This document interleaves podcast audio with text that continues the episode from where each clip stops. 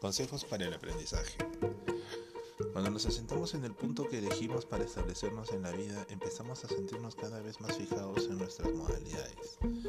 Lo bueno de esto es que así establecemos costumbres de rutina y desarrollamos hábitos que nos liberan de seguir pensando en lo que antes estábamos obligados a, pensar. Lo malo es que corremos el riesgo de que podemos atrincherarnos en pautas pensantes y sensibles y nos inclinamos a hacer lo que pueda alejarnos de tener Consejo 1. Aprendamos cuando queramos aprender. Póngase en una situación en que deba actuar, explique algo a alguna persona, comprométase, haga algo de que, que lo obligue a aprender.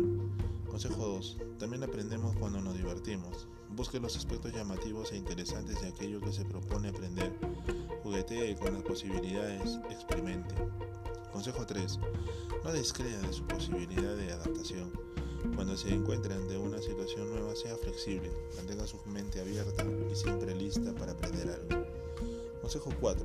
Si bien han de existir siete hitos en el proceso de aprendizaje, recuerda que dicho proceso no tiene fin. La recompensa que recibe al aprender es la capacidad para aprender más. El fin es el medio y los medios constituyen el fin.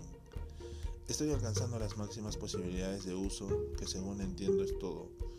Cuanto una entidad consciente podría esperar jamás. La computadora HAL 9000.